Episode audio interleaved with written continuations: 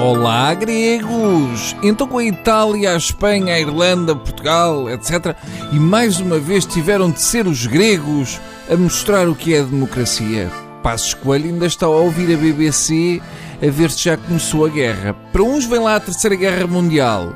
Para outros, não sei se vai passar nada porque os gregos não contam. Para ambos, é uma enorme dor de cornos. O CDS, por exemplo, diz que respeita resultados, mas afirma que Portugal vive situação diferente. É verdade, por exemplo, Portugal tem no poder um partido com 5% dos votos.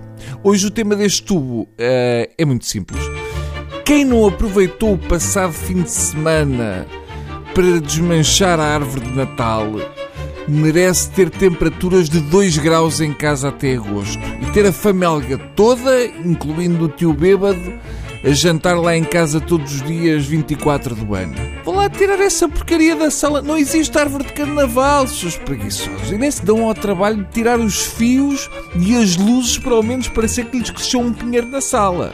Porque se fosse só o pinheiro, enfim, passava despercebido. Agora, deixar com as luzes e as bolas postas é mesmo de quem quer mostrar a toda a gente que vocês são pessoas capazes de ficar com um resto de peru entre os dentes até vir a época das sardinhas, porque ficou do Natal e dá muito trabalho a tirar. Ter a árvore de Natal na sala até meados de março é revelar demasiado às pessoas sobre a vossa higiene íntima.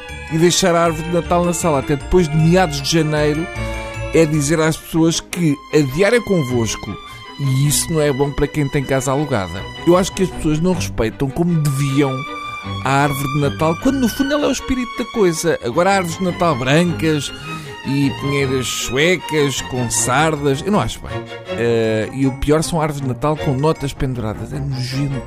Não há nada mais feio do que uma árvore de Natal enfeitada de notas. É como misturar algodão doce com pregos.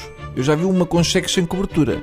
Mas essa, atenção, até apreciei o humor. Senti falta de um cobrador de fato de Pai Natal, mas não se pode ter tudo. E esta frase tanto funciona para o que é bom como para o que é mau. Portanto, vão lá arrumar o pinheiro na caixa e na despensa, lá em cima, que tenho que esperar por não sei quem para subir as escadas.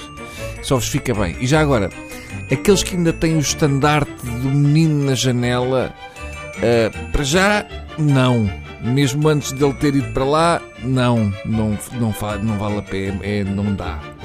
Se correr um erro de o pôr, aproveitem para tirar o menino. Eu sei que assim, sem anunciarem, ninguém sabe que ali habita gente santa e temente a Deus. Mas tem uma alternativa que dá para o ano todo. Façam como a minha vizinha e ponham as emissões do terço da Rádio Renascença com um nível de som comparável ao da Bershka e a janela aberta. Funciona muito bem e, tal como o estandarte, dá para nem estar em casa. Pensem nisso, está bem? Já chega, podem parar. Deus, até amanhã.